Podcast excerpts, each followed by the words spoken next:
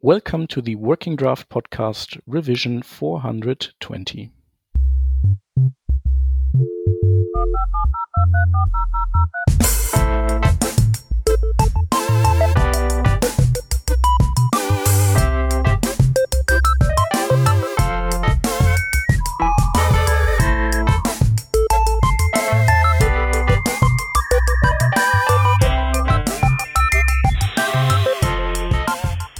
Are three people today. Uh, from our team, there is Hans. Hello.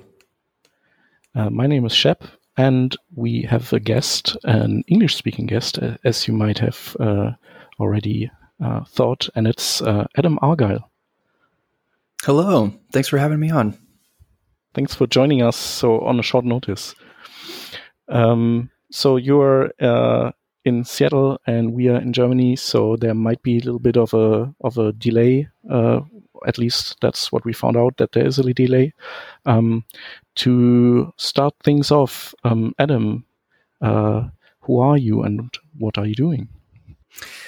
I am a human and I put text into a digital document and get paid for it. it's super sweet.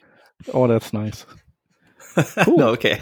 I get what you awesome. meant though. I'm just I'm trolling you. Uh, no, my name is Adam Argyle. I currently work at Google as a Chrome DevRel. Uh, I focus on CSS. I'm just uh, obsessed with making web apps and websites and been doing it, like talking about it, and got hired to talk about it and promote things and push things through the CSS working group that need done. And my job is very hard to say specifically what it is, but um, I really like it. Maybe we'll find out what you're doing uh, throughout the podcast um, because we discovered some of your projects and uh, they are really fun. Um, and especially, we want to talk a little bit about um, your work on the CSS uh, implementation or on the specification side of things. So uh, maybe we will find that out later. Sure. Ooh, and you kind of slipped up and said, "Oh, maybe you do some implementation." And the good news is, is I am work. I have an open CL right now against Chromium, so we could talk about that too. Oh, that's interesting. Cool. Yeah, we can do that too. I'm not into that uh, too much, but we will see. uh, so, Schepp, you discovered one thing um, uh, which is VisBug, right? Um, VisBug is basically, uh, as far as I know, a Chrome extension. Um, but maybe uh, you can explain a little bit what it is exactly. Yeah, I mean, it's kind of its initial. There's like many ways to talk about it. Here's what it is literally. It's web components that inspect your page and just surface the styles and then give you a way to change them. So uh, VisBug launches via a Chrome extension, which just puts a uh, web component on the page, and that web component is driven by mouse events. So whatever you hover over and whatever you click, it will simulate selection, and it will also give you inspection tools. So things you hover over uh, will be inspected, and uh, essentially that's it at its core is its web components looking at DOM and surfacing information. But if you were to talk about it at more like a marketing term or how it's useful as a tool to someone who has it in their like utility belt, it's a um, it's like dev tools where you can just launch it on any web page in the entire world. Um, except that instead of it being very code centric, meaning that you launch it and then get code information, you get design information with VisBug. So the goal here is, is just as the dev tools empowered a ton of folks to um, inspect and understand and change a web page and debug things, I wanted something for designers that did the same thing. And so when you launch the tool and you hover around, one of the first tools that you'll have uh, pre-selected is the alignment tool and the guides tool. And it just sort of creates alignment guides and measures uh, distance between elements. And that's a pretty typical feature that you get in a design file. And uh, VisBug makes it possible on your production website. So, like a, a trendy or fun way to think about Visbug is it's a design tool made to edit your production website. It's made for you to inspect and understand what's happening in production. And as a designer or a PM, that gives you the opportunity to review and uh, change and ask for um, ask for changes in a much more specific way than you were ever able to before. Like you don't have to know code to change your production website. You just need to launch VisBug, click on the thing you want to change, find the right tool that you want to use, like a font size tool, and change the font size. Or just double click the text and change the text. It wants your website to feel as tangible as a design file. Um, anyway, so that's it at a high level. Um, it's it's super fun. Yeah, it has it does a lot of weird things. It's kind of a weird tool, but it's very useful. Yeah, basically, if you go to the to the website visbug.app uh, dot web dot app, sorry, uh, we will link it in the description of the podcast. Um, you can can use it already, right? Yeah, that's just got the web component preloaded on a website for you, and then that website gives the. So the goal of that site is, um, it looks like a bunch of artboards, mm-hmm. and so a designer is supposed to be like, "Where am I? Am I in Figma? What what is this thing?" Um, and then each artboard teaches you how to use VisBug by making uh, each artboard has a design problem in it. Mm. And the design problem, by solving it, you'll learn how a piece of VisBug works. So it's a very tangible place to go learn, like a little sandbox. Um, and yeah, yeah, VisBug's just preloaded. It's just a web component I've loaded on there for you.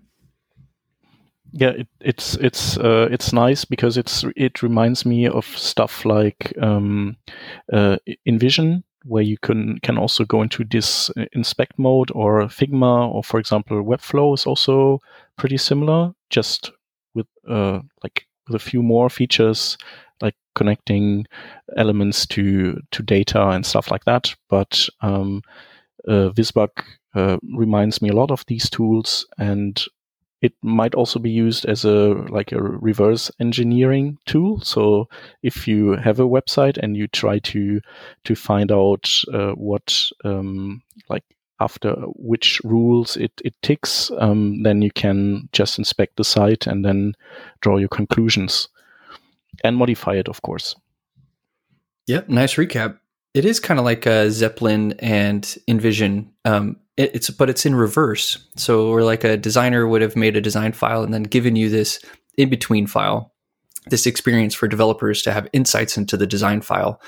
Uh, VisBug does it the other way around, um, and also doesn't ask your developers. So it's like developers don't have to opt into this, you know, handoff feature. Designers just go to the production website or you know uh, staging or test or wherever it is, anywhere where there's like a hosted website, and they just start going inspecting the developer's work.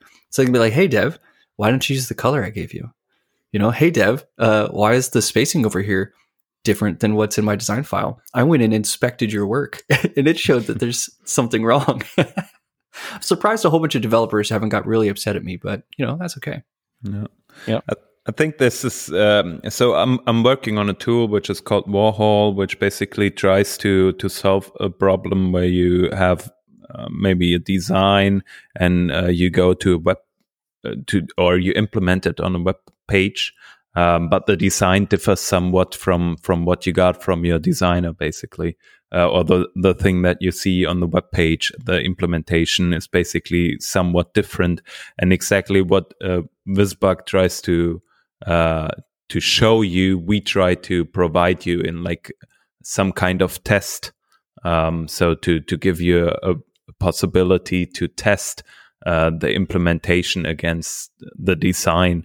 And what we think of as maybe the basis of of some implementation could be like a pattern library or something like that. Um, and i think especially if you're working with a tool like visbug and uh, you go through an implementation of a pattern library it's super easy for a designer to really figure out where something is not perfectly aligned. And as you said, it is far more easy to tell the developer um, what to change about the page and and where exactly might be a problem and, and what color to use exactly by figuring it out uh, by on the design that you really see in the browser and not some let's say Photoshop or uh, or sketch file or something like that, which is far more uh, like the real environment where it lives. Yeah, that's exactly. It's one of my pitches. I'm saying uh, to designers, I'm like, go contribute to the real environment, to the end environment. So you don't have mm. to go live in this abstraction or that abstraction. And sometimes no code tools are like abstractions. Um, and you don't have to go learn code. Just go to the website and just go look at the stuff there and see if it's right or if it's wrong. If it's wrong, change it. Uh, and then uh, you even re- bring up a, a kind of a moment between designer and developer that I don't think people always articulate this way. And this is just an opinion I have. And then it's that in some teams, I think it's healthy. It might even be a good thing for a developer to own the code and a designer to own the design and not hmm. necessarily mm. to make a designer learn code or make a developer learn design. They can be exclusively these roles and a designer goes to production and says, Hey, it's the wrong color. Can you use this color? And they don't have to go find it in the code and search through, you know, all these folders or anything. They just say, Hey, uh, I know you love the system and I love the colors. Here's the color I'd like. Can you put that into your system? And they can mm. have this really nice handshake. And sometimes people make that moment sound so contentious, and I've seen it be so smooth sometimes. So, mm. anyway, yes, excellent workflow that you just painted there. It's exactly what VisBug can help with. Mm. So, how did you came up with the idea? Did you work a lot with uh, designers? Are you a de designer yourself from time to time, or uh, um, how did did this tool come into existence? Yeah, I, good question. I am a designer, very much so, um, but I'm more of a developer. I've worked very, very closely with tons of designers, and um, and the, the idea came out of two things. Uh, the first one was is that I kept seeing uh, these new design tools coming out that were based on frameworks. And so you'd have like, look at this amazing design tool that's built on Vue. Look at this amazing React tool that's, you know, uh, Framer X. Wow, look at all this amazing stuff you get. And I'm looking at those and I'm kind of comparing them to Flash. I'm like, oh, that looks like a, a decent interface built on top of something that's kind of proprietary and maybe it's not proprietary. I mean, you know, React and Vue are open source, but still, you're building against an engine that lives on the engine. And I was just like, okay, so I was like waiting for somebody to make a design tool just like those that wasn't built on a framework, that just built up vanilla HTML, CSS, and JS. Um, and so a little bit of my desire was I wanted something like that, but I don't, I didn't want to make a design tool. And then the other thing that I saw was uh, designers feeling very, very helpless to change a web page. And so one of my favorite things to do is to sit down with designers uh, and pull up and have them pull up their designs in their design tool. And then I'd pull up the the website running locally on my machine and I'd send them a URL and I'd like open this URL in your browser and scroll through the pages and I want you to tell me everything that's wrong and I'm just going to go fix it for you because this is yours. So I'm going to edit the code. You tell me what you want. I'll change it hit refresh, tell me if you're happy. And so I was there. Um, and this moment of joy for me was bridging the gap between uh, the vision that somebody had and then the actual code that was there. And what I learned over doing this many times is designers don't ask for a lot of changes.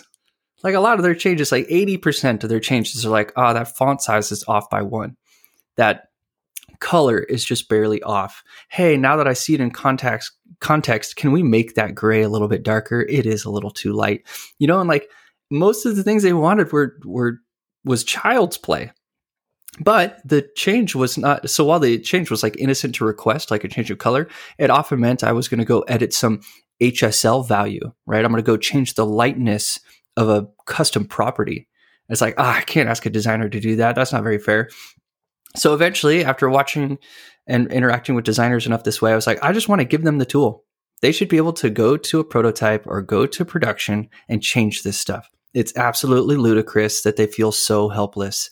Um, and but I empathized, right? If you launch dev tools, it's like popping the hood open of a Ferrari. You're like, hey, designer, yeah, go ahead and change the car seat color by reaching under this engine right here. Find this little knob, and then you can change the car seat color. And you're like, that's not how designers should be changing car seats color, right? They should just walk up to the car seat, tap the car seat, get a color switcher wheel, and pick a color. Like it hmm. should be that easy. And so the tool was born out of these simple requests. The first version allowed you to change margin and padding. The second version lets you change font sizes and colors. And then I just started going nuts. At that point, I had all these kind of like primitive components that I could build new tools out of and I had like a little bit of like a structure going on and and, and then it just kind of snowballed and now we have plugins and all sorts of cool stuff but it originated in me observing what designers typically wanted to change on a site and trying to just um, like shrink the feedback loop that would happen where mm. designers would go to a go to a site make an email log a ticket take a terrible screenshot probably go back to sketch you know and And that was the other thing. I saw designers trying to recreate production in their design tool all the time because, right, production became more real than their design file eventually. And so what they'd have to do is, yeah, recreate the issue that was happening on production just so that they had enough tooling to articulate the solution and then ship you another screenshot. This is all this waste of time. I'm like, why can't designers just get into production? Well, then I know that production is also some of the most complicated code you'll ever read. Um, so I was like, how do I get them to contribute with while still being delightfully naive? Like, I don't think designers should have to learn our whole design system just to make this contribution. So anyway, it, it, there was a lot of motives, uh, and this was just the current shape it took. Nice. Yeah, yeah, I know um, plenty of uh, designers who are indeed um, uh, using the dev tools. So, which also speaks for the dev tools. So, they they are not bad, but still yeah. they are dev tools. So, your analogy the Ferrari and the knob and and uh, it's pretty much uh, to the point, I'd say. Um, and it's basically it's like uh, enabling them to to take over the the steering wheel uh, when you do like pair programming, pair coding, designing, maybe with your developer. So that's nice. Yep, I wanted them to be able to express. They felt expressless on production, and I hope I pacified that a little bit. Uh, I think so.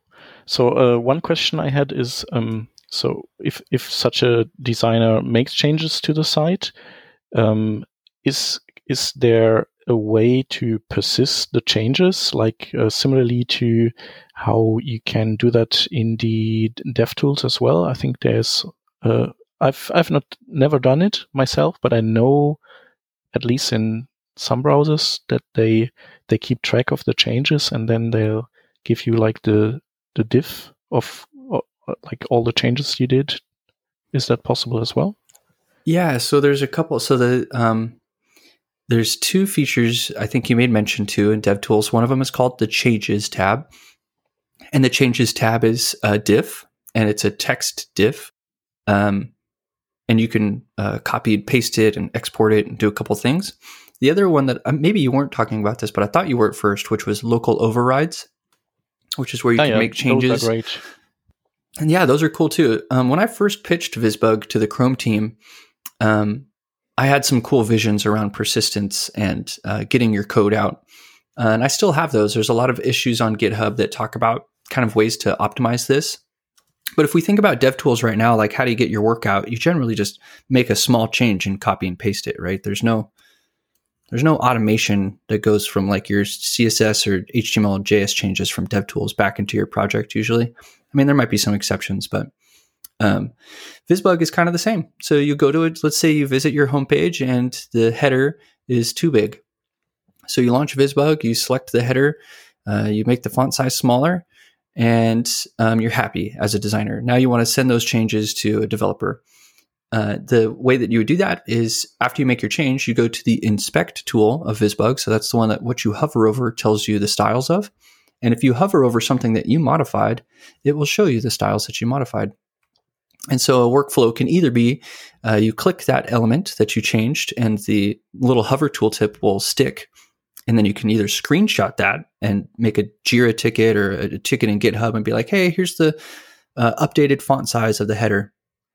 Uh, or you can copy that text out, which will probably be in pixels or in um, like in another hex color. So it's probably not going to be in the format that got authored in, but you'll at least be able to give them a precise value. You'd be like, oh, I changed the header to 22 pixels. Uh, it looks like it was, you know, 24, and maybe it was two rem, but the designer wants it to be 22 pixels. So anyway, um, that's the way it gets out. Is you can make your changes and then inspect them, and you can yep. um, kind of surface your changes that way. There's better ways uh, that we'd like to do, but for right now, it's still kind of like DevTools. It's a little bit copy and paste, a little manual. Yep. All right. So don't go don't go redesign your whole website with VisBug. I mean, you could, but mm-hmm. the best you're going to get out of that is a screenshot. So, and also VisBug doesn't have a way of exporting uh, DOM changes. So VisBug does let you drag and drop elements around, so you can move them side to side with a by grabbing them. But you can also um, move elements in and out of a DOM tree with the up and down arrow. So you can, well, and you can copy paste DOM. So you can copy and paste a whole card and then just go paste that card five times somewhere else. VisBug does not have a way to help you get your HTML changes out. So those are a difficult problem to solve right now. Mm, okay. Yeah. Which is okay. I just wondered if if that's uh, if that's already in there or if there's anything planned in that direction, because yeah, sometimes you do uh, many many changes and then you're like, oh, what did I change? Let me let me try to. I know, right? Yeah, yeah. yeah. Um, you also mentioned that uh, there's a plugin system. So, what types of plugins have people uh, created? Yeah, so the plugins are really cool. The the um, basically, I will invoke uh, you. Okay, so the way that works is your your plugin exports an asynchronous function, and if someone invokes your plugin, I will call your function and pass you the selected elements and the document body. And at that point, you can either manipulate the things the user had selected, or ignore that, like most of the plugins do, and just change the page. And so there's uh, plugins that will uh, remove all the color from everything and give you this black and white outline. I don't know if you did Adobe Illustrator much, but you could hit a button and go to an outline mode of Adobe Illustrator's artboards. And it was really handy to get like a high level view of just how the edges of your, your containers are touching. Uh, and that's just a couple clicks away. So you can launch VisBug, go to the search icon, um, and either hit the little drop down arrow for some suggestions or hit slash, and you'll see a list of plugins. Um, and that's how you launch them. So you launch a plugin that way, and those do manipulate the page most of the time. Um, and some of them are for accessibility. So there's accessibility audits in there that will run um, either put CSS on the page or do JavaScript to check to make sure that things are compliant or not, and give you a visual feedback about whether those are passing. There's other ones that um, will surface all the Z indexes. So this one was made popular a few months ago because Addy Osmani um, mentioned it, but that yeah, you can just launch this tool on any web page, and it will, if there is a z-index value on it that's not zero, it will put a little label over it and tell you what its z-index is. Um, there's another z-index plugin that will increase the amount of shadow based on um, how nested something is, so you can get an idea of how many nested elements do I have by just looking at this um, box shadow. So there's they're kind of like mostly debugging conveniences. So if you've ever had a snippet in your your bookmarks bar or anything that you're just like, ah, oh, I use this all the time to debug my page. Well, go to the VisBug uh, repo, make a new plugin, and just name it, and just export your function. Put the code that was in your bookmark it there, the, the function. We'll call your function, and you can change the page a little bit easier and share your work with other people. Um, so that's how plugins work, and that's kind of what they do. There's more in there. There's, like one in there for simulating uh, colorblind and all the different varieties that are there. Um, and yeah, it's sort of this open ended place to just go call a function that will change your page in a way that is helpful to you. And mm-hmm. it's kind of fun. Sounds good. And and these plugins are are they also then uh, browser extensions that you need to install in parallel, or how do you add them to VisBug? Ah, so they're in the VisBug uh, bundle. So if you contribute one to VisBug in the uh, in GitHub, and I accept it, I'll uh, bundle it up with the next version and deploy it as part of the extension. So okay. the extension comes with the plugins. All right. Cool.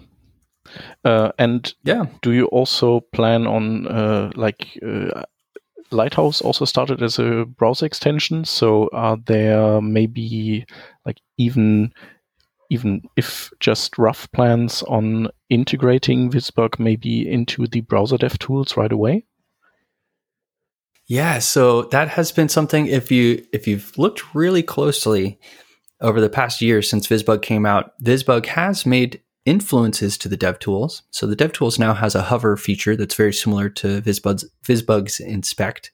Uh, and now when you can just see if you launch DevTools and go to the uh, little uh, arrow with the select, it's like select the element and the elements that you hover over now have like a little card that tell you about their accessibility contrast and some other information.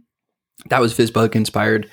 Um, there's so I, I'd say that while Lighthouse made it fully into DevTools, I don't think VisBug in its current shape will, but I think it will continue to influence and and basically bring more and more design oriented and um, just mentalities and and empathy to the dev tools.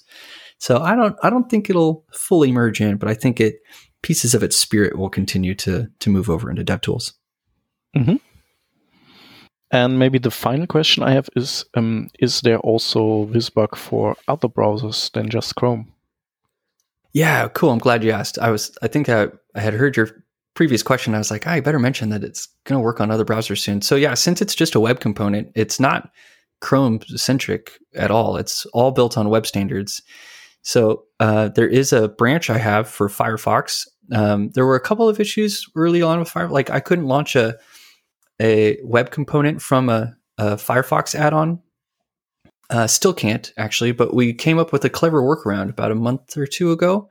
So there's a a clever workaround to get web components launched from a Firefox add-on, which has unblocked um, its potential and now there's only like a co- couple of SVG bugs I need to work through, but that'll be out on Firefox shortly.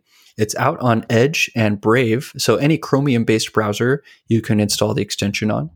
Um, and uh, as for Safari, as soon as Safari has a, a little bit more support for some web component related items, uh, it should be able to work on Safari as well. So it's nice that it's not Google centric or even Chrome centric it is portable and movable, but it just is it's um, a victim of browser inconsistencies, just like any project. So yeah, yeah, yeah. I I think uh, Hans uh, can also uh, sing a song of uh, browser inconsistencies, or at least yeah. Uh, he and Peter, who's also working on on the project.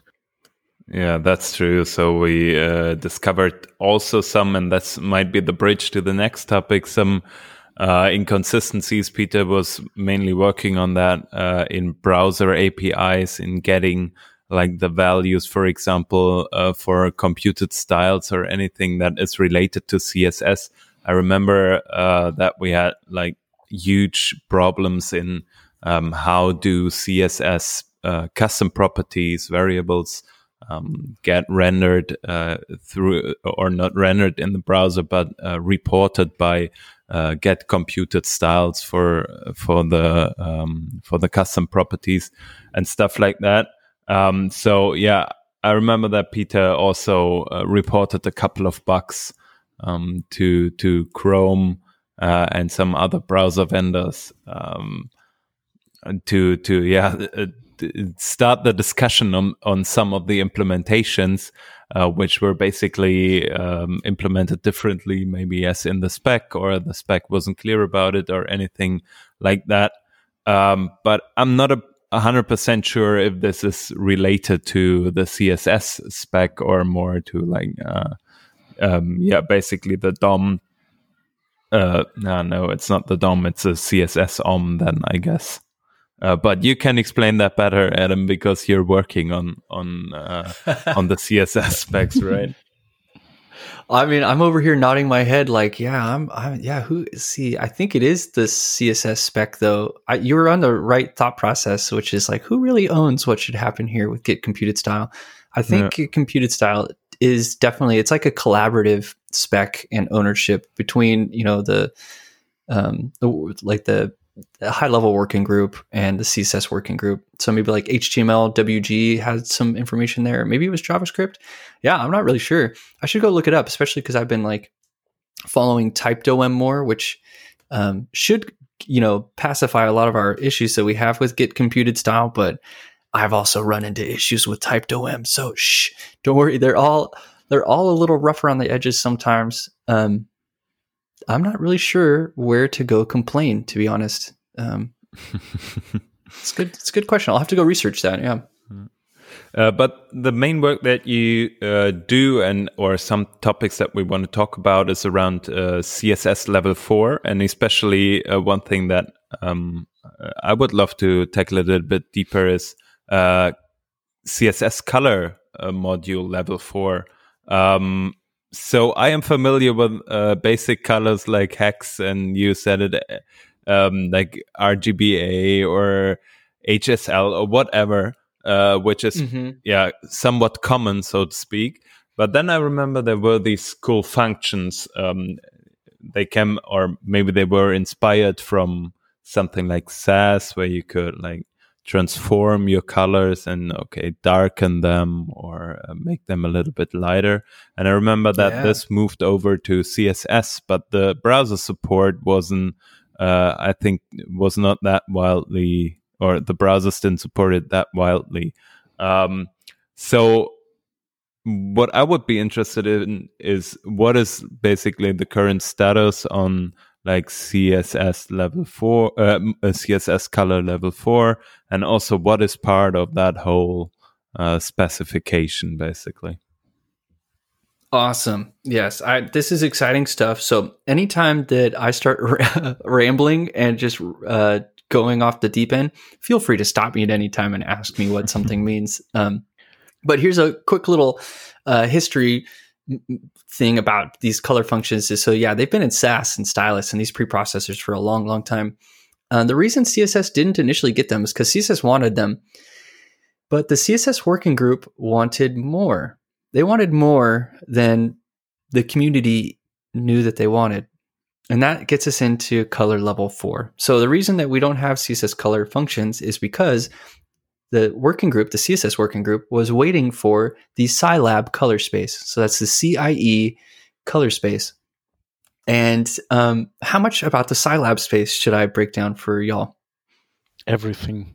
yeah no, we have no idea. Okay, perfect. But uh, Okay, so what you yeah Go ahead, I yeah. just wanted to say what you describe here uh, reminds me also of how uh, the working group uh, created custom properties because they were not just happy with recreating uh, variables they wanted like inheritance and stuff like that um, or the cascade and um, so um, uh, how you just started uh, uh, our next chapter reminded me a lot uh, of this and maybe it's it's the same story That's a good point, and I'm so thankful that they that they waited and made something so dynamic and robust. Custom properties where they are today are just magical. They're just incredibly, incredibly powerful and magical. So, yeah, good point. I think there's a lot of crossover in the storyline there.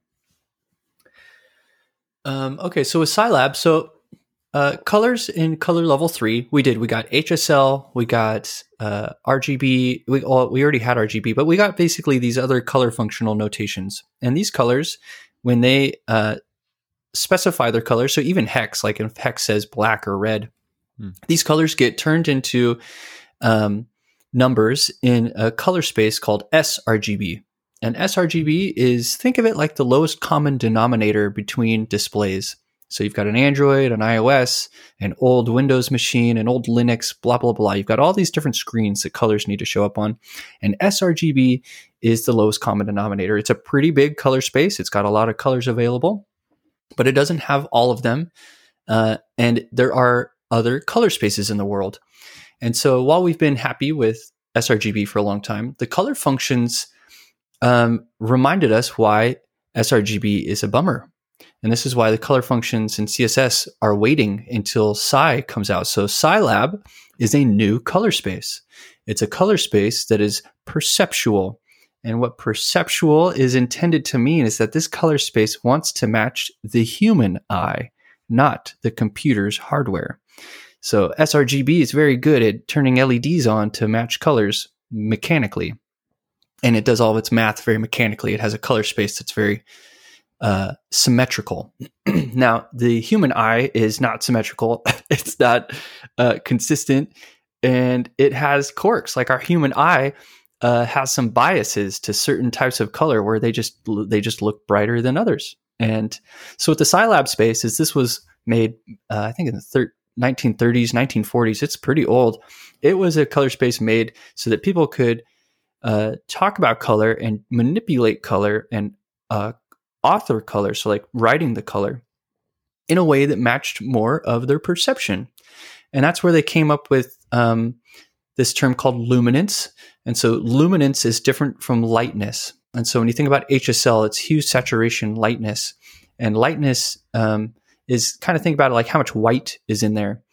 And luminance is a little different because uh, lightness is objective.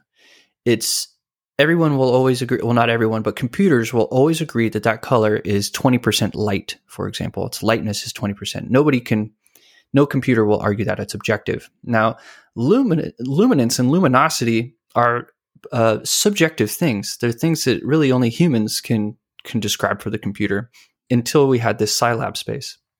Okay, hopefully I haven't lost you yet. We have two color spaces in color level three and before and just up until now is sRGB. Now we have CIELAB, which is perceptual and it's supposed to be better for us humans. So in color level four, the CIELAB space was articulated and it brings new color functions. These are lab, LCH, CMYK, and gray. Although gray might have been taken off recently, I think I saw uh, that gray didn't make it to the candidate. I don't, I'm not sure. We'll have to check to see if gray is still supported. But here's why this is important. Okay. this is hopefully all going to come to an end right now. All right. You mentioned earlier that people want to darken and lighten a color. Yeah. Right. This is like a, a, main Sass function that they they wanted, and the, the CSS working group wants to have it a darken or lighten function. Turns out those functions in Sass and Stylus and these preprocessors, they do that math in the sRGB color space. Now, if what your intent is as a human is to lighten a color or to darken a color, you might get the wrong value back if you do it in sRGB versus CIELAB. What the goal here is is the CSS working group is basically like the more that we explore these functions that manipulate colors, the less we like it done in sRGB, the more we think it's appropriate to do these things in LCH, or not in LCH, but in CIELAB. And by doing them in the perceptual color space, which also just so happens to have more colors available, we can more confidently lighten and darken a color based on the way that the human who authored it intended it to be. And so there's less ambiguity. You will get a, mm, a color closer to what your eye asked for than what you get if you do it in sRGB. So this is why the CSS color level 4 spec identifies CIELAB and the color level 5 spec identifies these new color functions. These new color functions to lighten and darken and manipulate colors want to, or at least the CSS working group requires that these are done in the CIELAB space.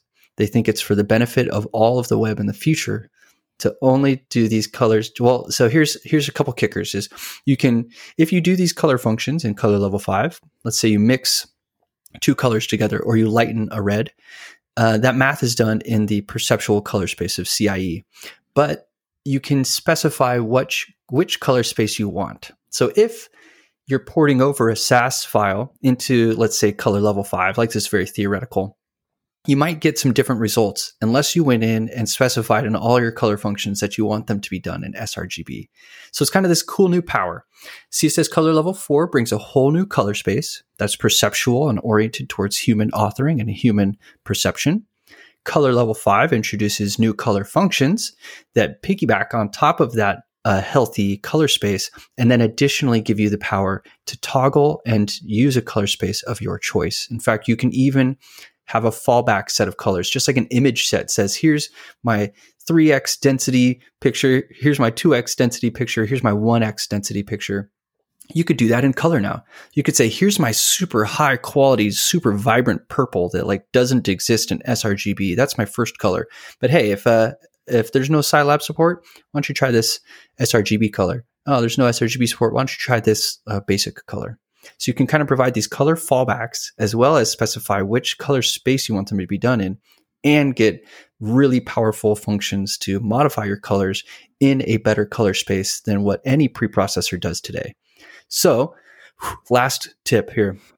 Sass, for example, is looking at all this new work being done in the CIELAB space, and they're redoing their color functions, or at least they intend to, to do their color function manipulation at compile time in the preprocessor in the CIELAB color space and get out of the sRGB color space.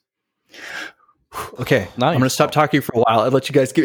no, it's very, very interesting.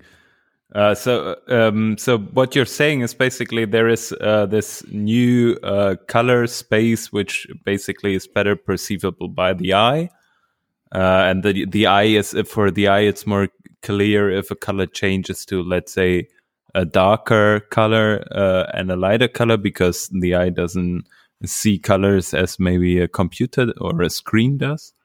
Uh, and the calculations for the color functions that um, should be part of the uh, yeah of the the specification um, are better done in this new uh, psi um, color space than in any other. The, for example, the the current uh, one, which is sRGB, I think. Yeah.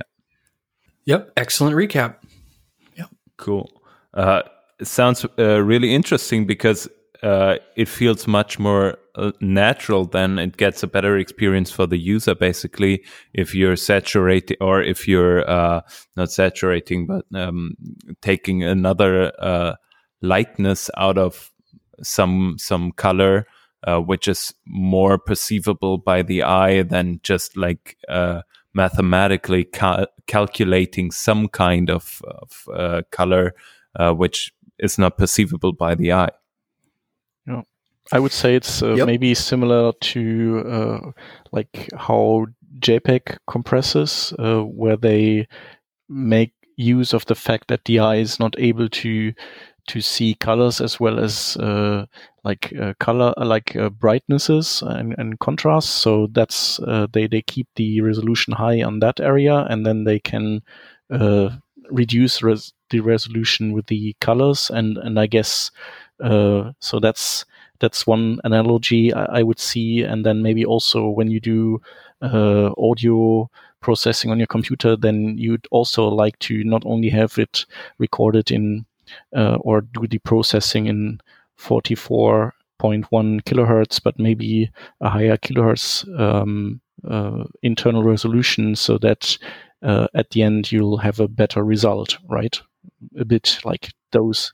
Yeah, those are great, great analogies. It kind of you made me think of uh, frames per second, right? You have 24 frames per second, 29.97, and 30 and 60, and how most videos were at 24, unless you were in Europe, right? They're at 29.97 or something like that. But ultimately, your eye can only see so many frames per a second, so there's a, a certain amount of extra work that's being done by a computer that might not need to. Although we're I guess that one's getting a little because 60 frames per second, people can see the difference. But anyway, yeah, those are great analogies. Well done. Yeah, I, I also worked on a project where the brand color of that um, company was yellow, and I think yellow is such is one of these colors that would uh, greatly benefit from a from another color space because yes. Uh, because if you desaturate, uh, if you de, uh, if you make yellow darker, it just gets uh, brownish and super ugly. And what you really want is that the uh, the yellow fades into a darker orange or something, uh, and not into a less light yellow because yeah, it, it's just disgusting as a color. yep. Yeah. LCH and Lab should be awesome for building color systems, for making um, um, better contrast systems. Since now you'll be able to to leverage this ability to like really toggle things about luminosity and in, in your anyway, yeah, it's a very cool color space. I'm really excited about it. So, real quickly, to color level four, just this week, uh, is being hacked on by every major browser. So, Safari was first kind of fun. They were like, "Oh, oh yes, all of our devices can use this CIELAB color space. We would like to uh, articulate our colors on the web in this greater space." They were like, "Boom, we're on it." Um, Firefox is on it, and now Chromium is on it. So Chromium this week announced intent to prototype. Uh, so somebody's hacking on it, and I'm really excited because. Yeah, the two new ways to specify color, which is kind of funny because maybe not even everyone was using HSL. Um, and I don't know, maybe these new color spaces will land and designers and developers will have no idea what to do with them because designers aren't using LCH in their design tools. Why? I have no idea. But developers, who's going to be the one convincing them to use these new color functions? Me. Um, but anyway, yeah. So this will be interesting to see how it rolls out. I'm I'm really yeah. excited to see how this goes. I think we would need a CSS uh, developer relations person somewhere. I'm not sure. That would be a good solution. yeah, can you find one anywhere? Yeah, yeah, we should find one. That would be nice. Um, yeah, uh, maybe maybe if uh, the browser support, if the platform supports it, then maybe the design tools which are uh, geared more and more towards creating uh, products that run in the browser will also um, follow suit, or maybe uh, the, sometimes they even run in the browser. So, uh, isn't Figma also a browser-based uh, design tool? Yeah, yeah. Figma and Webflow would be very very well served yeah. adding this to their their workflow. Yeah, yeah. So they they need their runtime environment to support it first, so that they can uh, offer um, the use their users to uh, design in that color space, I guess. Okay, and then you you mentioned uh, uh, lab and LCH uh, uh, notations. Yeah. So similarly to how we have RGB today and HSL. So uh, can you say just a quick word what the differences are between the two and how you would write them? I can. Yeah, I'm very lucky that I'm able to say these differences right now because we just shot an updated episode of the CSS podcast last week and it was all about color. so we basically I've been studying this stuff for well months and then last week it kind of all came together. And so that's why a lot of this stuff is rolling off my tongue so well. It's because i'm like i've been deep into it. It's super fresh. Okay. It's super fresh. All right. So about lch and lab um, it's worth noting that in the color level 3 spec, they changed the syntax, and not very many people have adjusted. And uh, there's two things to note in this syntax change. The first one is is that you no longer need to remember HSLA and RGBA. You just need to remember HSL or RGB. This was annoying because back in the day, you would have to, if you wanted to add alpha to a color, you'd have to go back to the function, add the letter A, and then pass a fourth parameter in color level three, they said, no, that's annoying. Let's let's allow any color to specify opacity just after a slash. And then while we're there, let's get rid of commas because the CSS working group wants to reserve commas for something more special than what they kind of get mixed in with now. So the color level three changed the HSL and RGB functions to just be HSL and RGB and to pass a color into like, let's say HSL, be HSL open parentheses, uh, color angle. So that can be like 100 degrees or one turn. You can specify any type of angle in there. It's like a clock, right? You're trying to point to a hue in the clock. The second parameter is the saturation. And the third parameter is lightness. And you can just say zero space 0% space 0%. So no commas.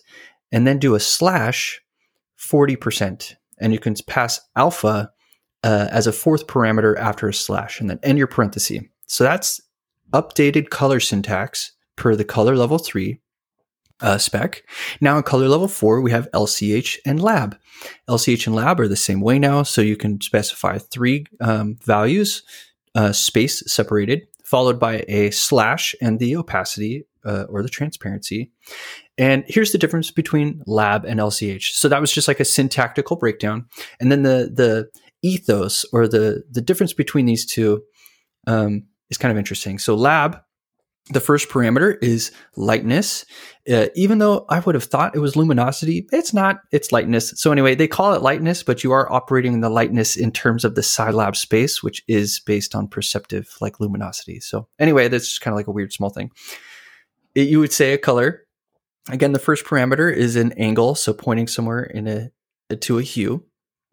Um, oh wait, no, it just said it was lightness. Okay, so it's lab, L A B. The first one is lab, it's lightness, uh, which is a percentage. The next two numbers, A and B, are um, kind of funky. So the first one, A, if I remember right, I'm probably going to remember this wrong, but it'll be good enough to remember what's going on.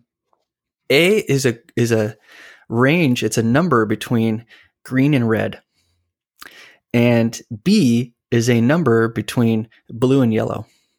And then you end oh. your parenthesis. So you say, here's my lightness. And then I want you to mix these two colors this much. And then this next color channel, mix these two colors this much. And you'll get a color back. So I would say that lab is um, probably going to be common if you're grabbing colors from a design tool. But I don't think you're going to have any designers or any developers writing lab colors very often. I think what you're going to have them writing is LCH. So LCH stands for lightness, chroma, and hue. And it's also sometimes referred to as HCL. So if you've ever seen an HCL color picker or HCL um, color, it's LCH just in a different rearrangement. And LCH stands for, okay, lightness, chroma, hue. So the first parameter being lightness, you specify a lightness. And again, this is perceptually consistent lightness. So 20% lightness of blue and 20% lightness of yellow will be the same lightness in CIELAB space. So anyway, this is like a weird side note. Okay, so back to LCH and its syntax. It's lightness, chroma, hue. So chroma being very similar to saturation. How strong is the color? What's the intensity of this color? So how light is it? How intense is it? And the uh, third parameter being hue. Which hue is it trying to represent? And that's again an angle. So LCH to me is the beautiful hybrid of HSL's uh, succinct and humanistic uh, articulation of color. Right? When I look at a color now, I go, "Oh, that's just a light red," or I go, "That's a that's a saturated, you know, orange or whatever." And H- HSL let me write my colors that way. It said orange, the bright and you know semi light or whatever, and LCH lets me do very similarly to HSL, but in a perceptually uniform lightness color space. Um, so yeah, a- aka I'm going to be using LCH pretty much exclusively once it comes out. That's my plan. It's funny to see that uh, the uh, spec writers reverse the arguments. Uh, so it's it's it's exactly the reverse of HSL. So it's uh, so hue comes last instead of first, and then uh, the intensity or saturation is in the middle. So that's the common denominator. And then the, the lightness comes uh, last with HSL, but first which uh, with LCH. So maybe that's also to not con- confound the or confuse the the two color spaces, or like to make clear that this is a totally different one. I don't know, but interesting. Uh, Whatever the reason is. I think that's a really, really good point. Yeah, is that HSL lightness was not the first class citizen, but in the CIELAB color space, the two new main functions introduced begin with lightness. It's almost like they're trying to showcase to you what their value is. This perceptually uh, consistent and uniform color space begins with lightness for our eye. That's where we're going to struggle the most. So let's start with that. Yeah, good point. Nice. And then um, is is this also anything that we would need if we wanted to start uh, creating websites uh, in in a uh, high dynamic range uh, color space, maybe? Like similarly to how there's uh, videos already in in uh, HDR. So do you know if there's? Yeah, are you reading the spec? This is no, a killer question. It's just oh, okay. So here, check check it out. This is really fun. So the um, let's say we're talking about LCH, and we're talking about lightness. So we've talked about a new color space, and yes, you're right. There are more colors in the CIELAB color space, which means if you're displaying a color on a uh, some hardware that is capable of that color range, the browser will decide to not clamp the color. Okay, so traditionally, you can write a color in a very, very uh, unique and extreme color space and give it to the browser. Uh, like even in sRGB, you can specify things that are out, like really outside of its range, and they get clamped. And that's the browser going, ha ha, you asked for a really bright orange. I don't do oranges like that. I'm just going to go ahead and clamp you to the one that I computationally find the closest. And it's this one. And you'll probably never know the difference, developer. And then. So there's clamping. There's also stretching. Oh, go ahead. Yeah. And the, the effect of clamping would be that, for example, uh, if you if you'd go to, for to a lightness of maybe 80%, uh, you'd have a certain color. And then if you put a color besides that, where the lightness goes to 100%, then this color would still be rendered uh, exactly the same because it was already clamped at the 80% level. And so it will still be clamped at the 100% level because the browser determined that you it, it cannot render more than a certain lightness level for example.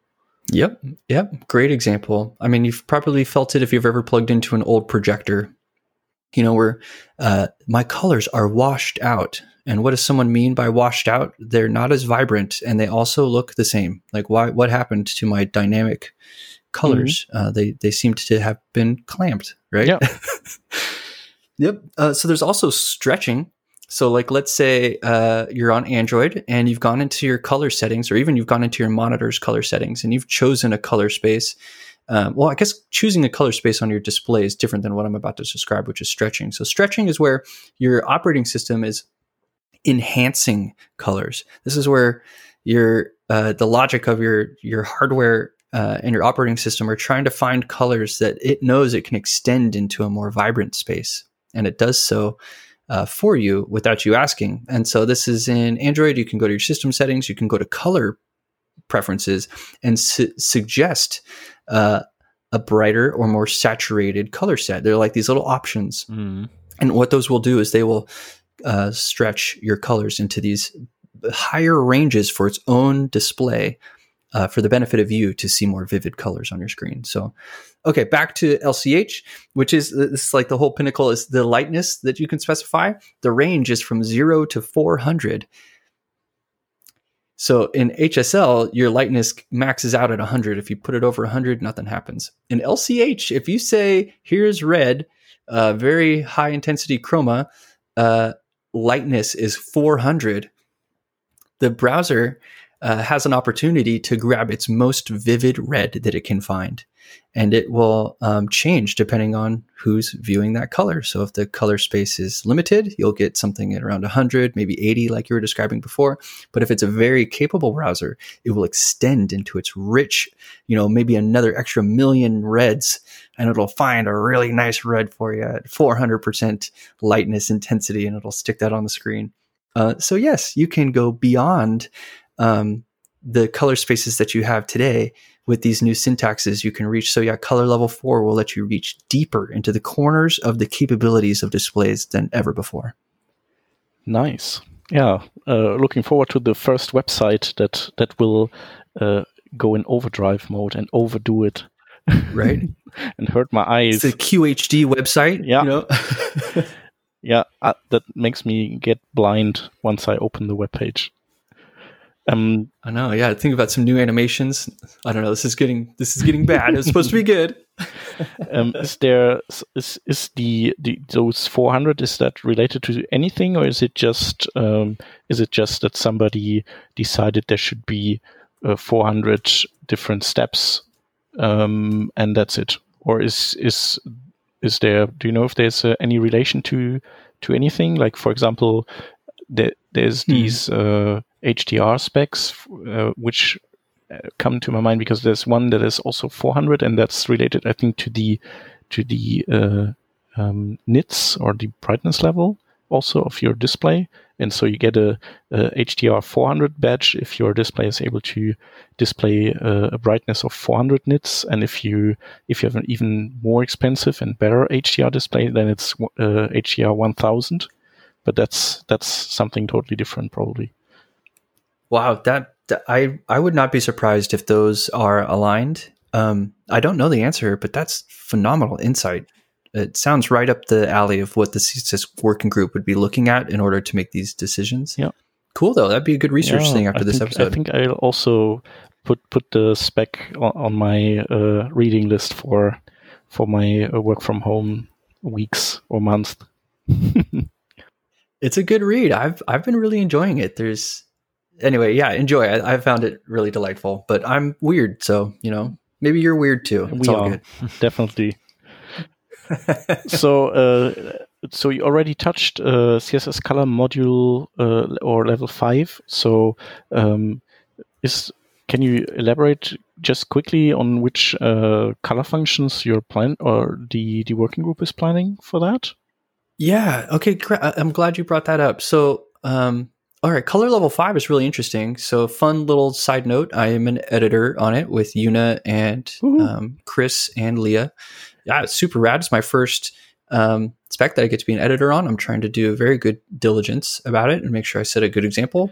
Um, there are two competing specs in the color level five Ah, spec okay. what what happened was is Lea Verou came up with a proposal three four years ago, maybe sooner than that. I don't remember.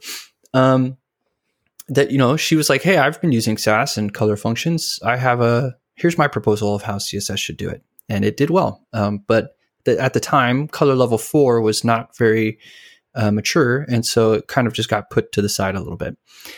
And then Una joins uh, the uh, joins Google, and we're talking about Sass and color functions, and she makes a proposal on GitHub, um, which is basically she pitches. So Una's proposal was, mm, while Sass might have like ten functions and they're cool or whatever, most people just need these three.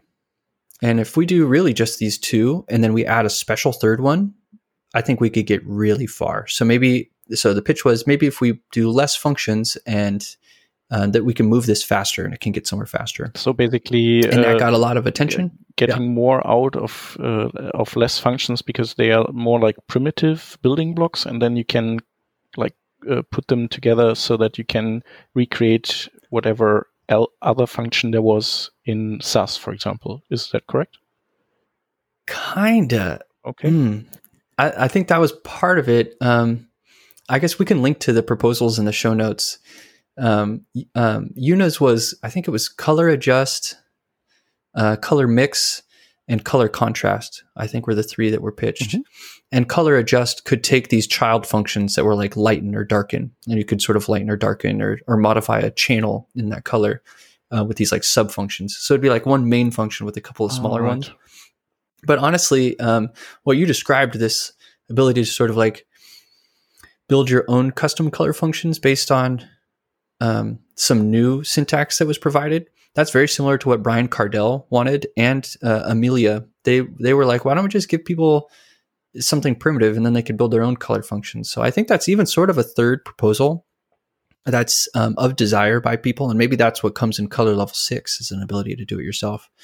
Um, but what we have right now in color level five is Una's suggestion of these three functions, which is kind of like a suggestion that I worked with her on. So I would say that we're we're like team team these three functions, and then Chris uh, and Lea are uh, articulating Lea's proposal. So in this spec of color level five, we actually have two specs being written with the intent that one will be chosen eventually. Okay. So we're letting them organically compete a little bit uh, and even play off of each other. And Lea's is very cool. It's um, I I look at Lea's proposal in color level five. It looks like color destructuring, uh, with the ability to put it back together all in place. So you can strip out one or many of the color channel values out of a current color, manipulate them in space, and stick them back into the channel. Um, does color channel make sense? Should I break down that word really quick? I keep saying it. I'm not sure. If, Color channel would be RGB, or uh, in uh, in the case of RGB colors, uh, right? Is that correct? Yeah. Yep. Yeah. It's um, so yeah. RGB takes three three parameters, each of them a coordinate in a channel, and so yeah, those channels are the there's three channels in those. So yeah, being able to destructure would be like, okay, here I want to I want to take out the lightness from whatever this color is. I don't even care what the color is. I'm just going to extract the lightness, and I'm going to multiply it by two and stick it back in. And so Lea's is very uh, destructure, mix and match, and put back together, whereas Una's is much more um, given this color and this set of parameters for a manipulation function, give me a new color back. So very sassy versus, I, I consider Lea's more JavaScripty, but maybe other. I'm sure that's pretty contentious to accuse it of that. But Yeah. I'm uh, I'm a fan of both, um, and I'm having fun watching both sort of uh, create little test beds, little prototypes where we sort of play with the syntax, um, explore its potential. A lot of it is around design systems, like how do we how do we help people articulate a design system and code easier with these functions and Yeah. Yeah it's it's been really fun And how do you? How, can I imagine that? How do you work in practice on on like? Is it uh, the last one that push pushes an update to the spec uh, is overwriting the stuff the others uh, have written, and then, or how do you? Or do you have like uh, both ideas in your table of contents or?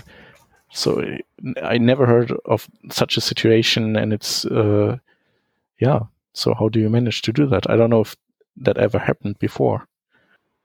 Uh, yeah it's a good question. I don't know if it's happened before too. They they set it up all casually. They're like oh yeah we'll just have two competing specs over here and we'll let them go at it.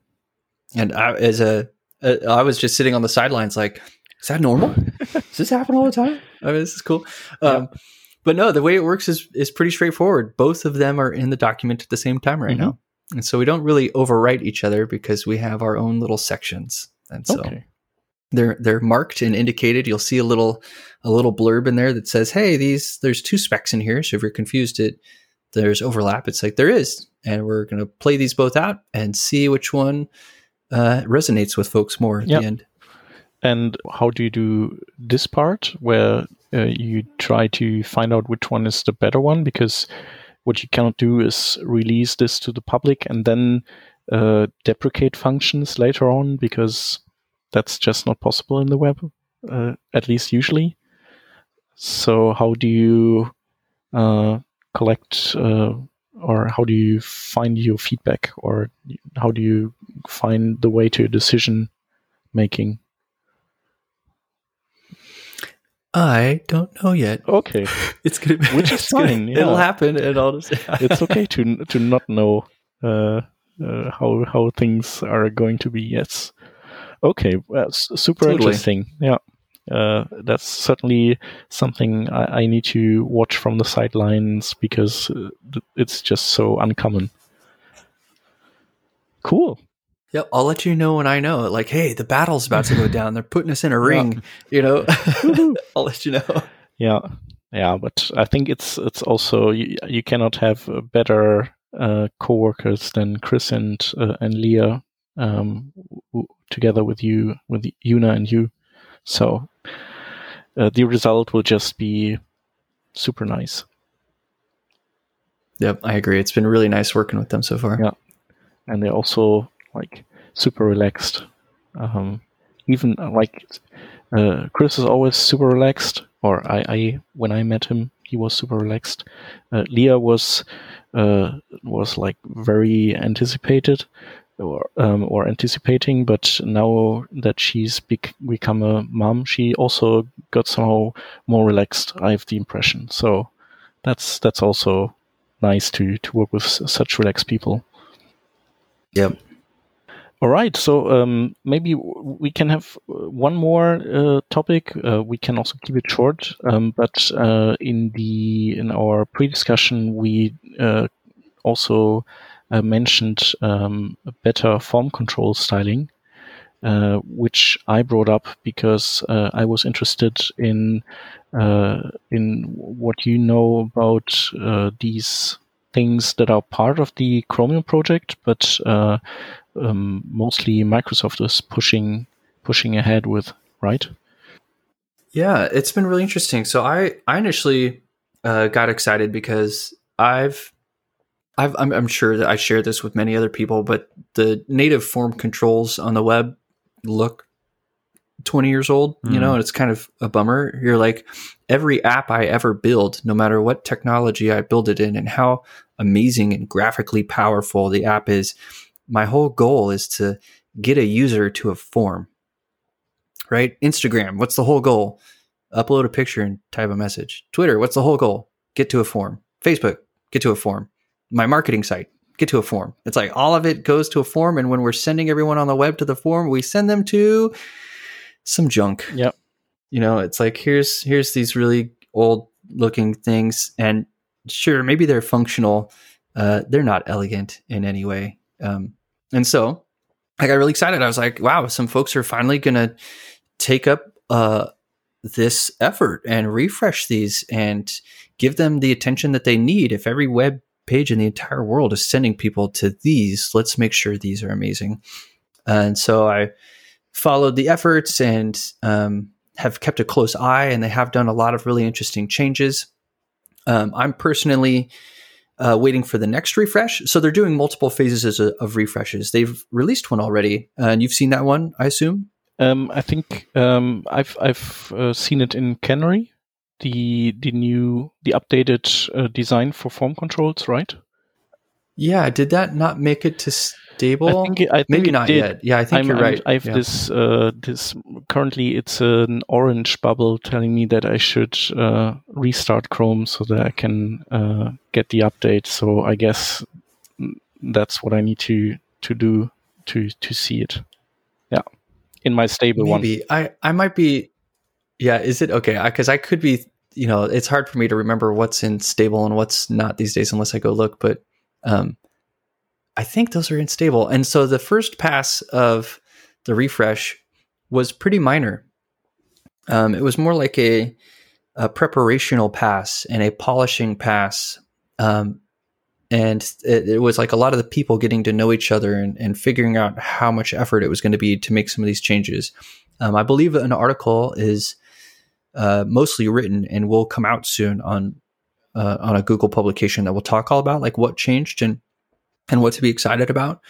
Um, but so far, it's not a whole lot. So that was announced at CDS 2019 last year by Greg and um, Nicole Sullivan, and you know it's been a whole year. We've had a, a, small refresh, and I think we're all waiting for some sort of bigger refresh. But those are some You, if you know Greg Whitworth, he'd be a great person to pull in, and he can give you some really specific answers in there. But so far, the things I've seen are things like um, greater contrast in certain aspects. The date picker got some enhancements. The H, uh, let's see, the color picker got some changes. It mostly looks like Windows, which had some pretty cool um, form controls in Edge, has brought a lot of that logic, a lot of that ethos, and um, to Chromium, and I think it's for the better. So Microsoft's been a pretty good coworker on Chromium, and I'm excited to see what else they contribute. They they do good work over there. So I don't know. Does that answer the question to get into any details you were wondering about? Uh, well, uh, I think that's that's exactly what I was uh, ha- having in my mind. Um, and so I'm. So do you know the uh, the time or like the the next steps or the the time frame uh, until the the next uh, like deployment of new things? because I, I just googled I that it's indeed yeah. in, in Chrome 81. So there's these modern form controls, how they are called. Um, so they are part of the current stable version that is just being rolled out. Um, and that's it so far. Yeah, there's it's pretty minor. It's like um it's pretty minor. But to, it's a it's a big win internally. It's like the amount of effort it took just even get those changed was apparently, you know, it took them a year to just do that. So judging by their current velocity, I'd say you've got another year or two before something yeah. more exciting than what's happened so far happens. Yeah, yeah, it's also super complicated. So uh, it's it's really a, a tough uh, nut to crack. But I think what they wanted to do first is uh, have like more uh, visually appe- appealing uh, controls, so that less people uh, turn away from the uh, native ones. So or more people use the native ones. Um, mm-hmm. and then yeah, now comes the the even the, the more difficult part. Well, and let's talk briefly about that too, which was a lot of users wanted to they want to be able to change them. And I think that's what a lot of people thought that they would get in the first refresh here is a um, some modernized inputs that could be customized more because there's so much hidden, right? There's so much shadow DOM that you can't touch from CSS and HTML and JavaScript to be able to really grab those uh, controls by the by the horns and like take them somewhere. So I think a lot of people might be initially disappointed that the that this first refresh doesn't actually give you any new interfaces to styling these things. Hmm. Um, and um, I, I look forward to that in the next phase more than I do, you know, exciting ripples in the inputs or something like that. I'd rather just be able to target all of its pieces and move them around. But um, this is where the kind of politics come in, right? There's a lot of people that want a lot of different stuff. So, yep. Yeah. Yeah and also cross browser consistency. And uh, so I guess every browser um, creates them differently internally. So uh, it's it's hard to just uh, take the the Chrome um, um, web component stance, or I don't know if if those are made of uh, internal web components, and then to to apply that to Firefox, for example, or to Safari, because they have a completely different, uh, um, maybe inner construction of these form controls. Yeah. Hard thing to tackle, but uh, super cool uh, to see that somebody uh, takes it on him, on him and her to do it. Super yeah, cool. I agree. It's a very valuable, very worthwhile effort that is probably only lined with pain and sorrow. So I'm glad that they're I'm glad that they're pushing Yes. it forward. It can't be fun. It can't be a fun task. No, probably not. But they will be heroes. Yeah, I agree.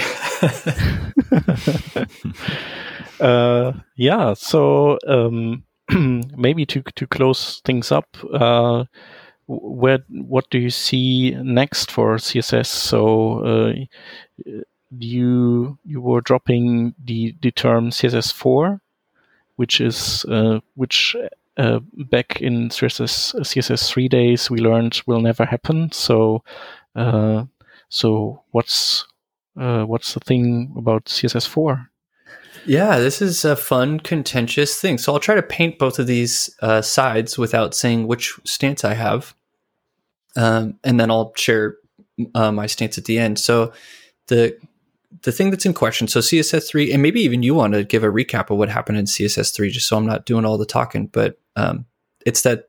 Um, Yeah, go ahead. yeah, Actually, if bas- you want to. basically it was it was just so uh, so if I remember right, um, there so CSS three was uh, was basically CSS all the CSS modules uh, in level three. Like it was an umbrella term for all these uh, modules that that were in in level three stage or I don't know uh, evolution stage.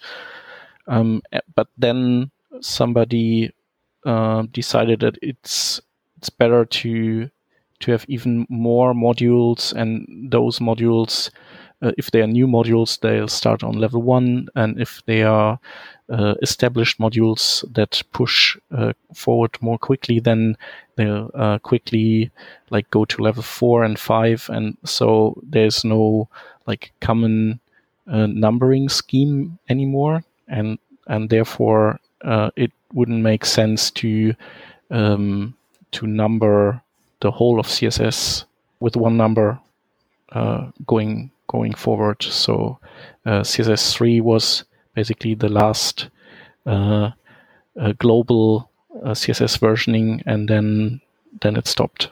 So that was my understanding of it. Yeah, no, you nailed it. It's that they, in order to maintain the velocity that they were having, some modules move faster, and so they adopted a naming that would let those move at their own speed, so that they're.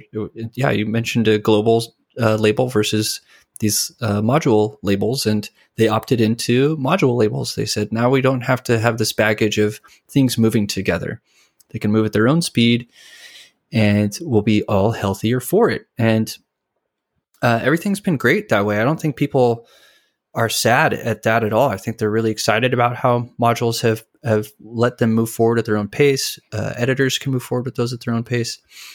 So then let's talk about why CSS4 was requested. And uh, essentially, I think PPK kicked it off. Do you know if he's really the one that kicked it off first? Anyway, someone was like, "Hey, it's been like a, a number of years since CSS3 came out, and why not a CSS4?" And here's the reasons. And they listed out a few reasons, and some of them are things like, um, you know, if you go to a school, whether it's a junior high or high school or, or wherever a college, they're going to be teaching CSS3 there. It's on every curriculum that you'll ever see. And students will think that they're learning the latest CSS because, well, it's CSS3, and that's the latest one. And uh, what someone might say is like, well, if if this is so successful as a label, even though it kind of maybe doesn't mean the same thing as it used to, why don't we just make a new label so that people feel that they can work towards a new, uh, more advanced level of CSS that encompasses all of the things that have changed since CSS3?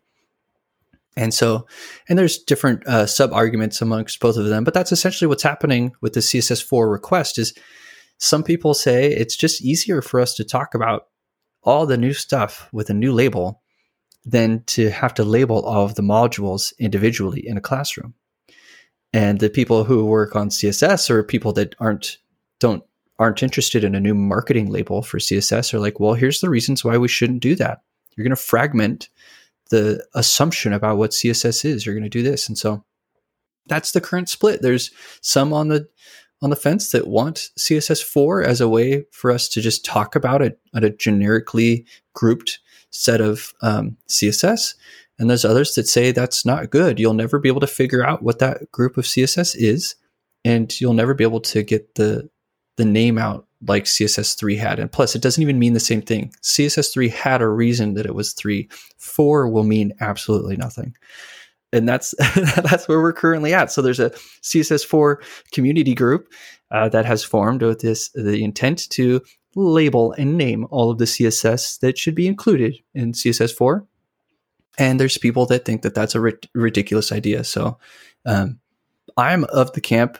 I'm pro CSS4. I have gone to enough schools and I've talked to enough people to know that CSS3 is the only thing that they say. And if they don't get a new version, they won't actually go learn what's in CSS4. They don't know it exists. They don't think it exists. They won't. They won't query for it. So, yeah. So I could also imagine that uh, they still call it CSS CSS3, but then they uh, still learn the new stuff could also could also be the case. Yeah. Um, but if that's not the case, then um, then sure, then that makes more sense. But then again, yeah, it's hard. It's it's a basically a marketing term uh, that that helps maybe uh, raise awareness for new CSS stuff that people tend to forget. Maybe. Yep. Yep. And I see it as at schools. Um, it can reinvigorate learning in CSS because if CSS four comes out and you have new material, it's like every tutorial website, every school, anybody that teaches CSS will need a CSS four lesson or module or whatever it is that they end up building, and that will only help people learn more CSS. So I guess I see it as only a positive factor. The only negatives would be managing what it means. Um, but yeah, that's I'm generally an optimist, so I, I'm looking at this very optimistically.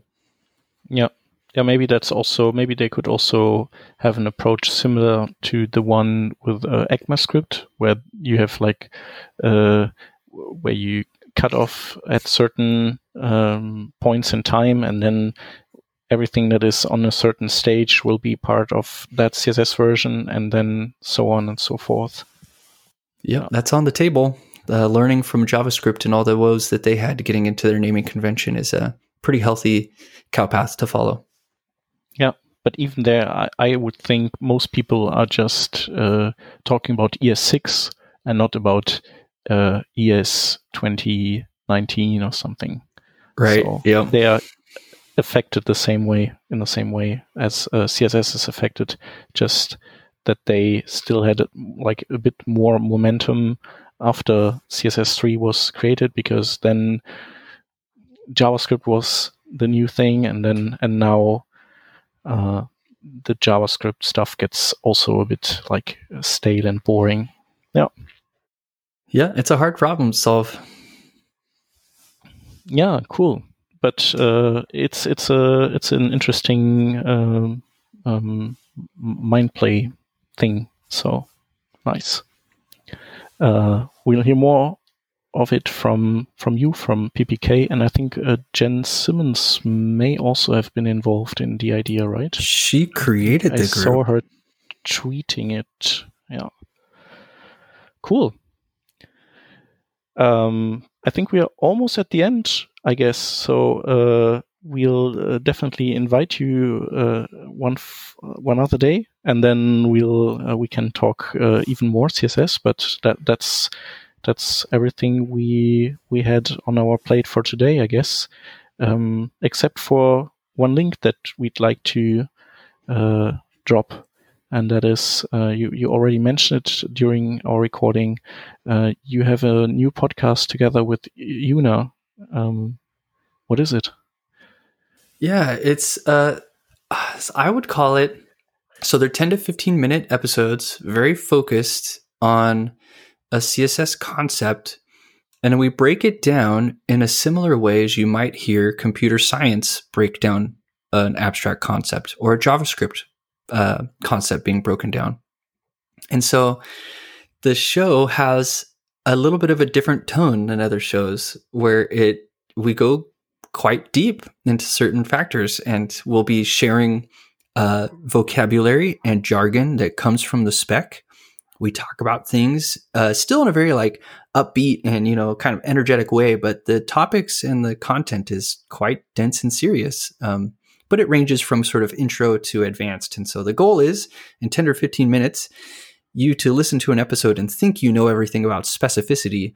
But by the end of the episode, you go, oh, I think I learned a few things about specificity. It turns out I didn't know that edge case existed, and, and now I do. So we kind of go scour the internet and, and the specs and we go find the most interesting facts about something and we put it into this little 10 or 15 minute episode and then we deliver it to your ears. Uh, and it's called the CSS podcast. And I hope you like it. Really nice. So you're at three episodes, I, I think, right now, uh, at the time of this recording, not of the release of this episode, probably. I think so. Yeah. Did one come out today?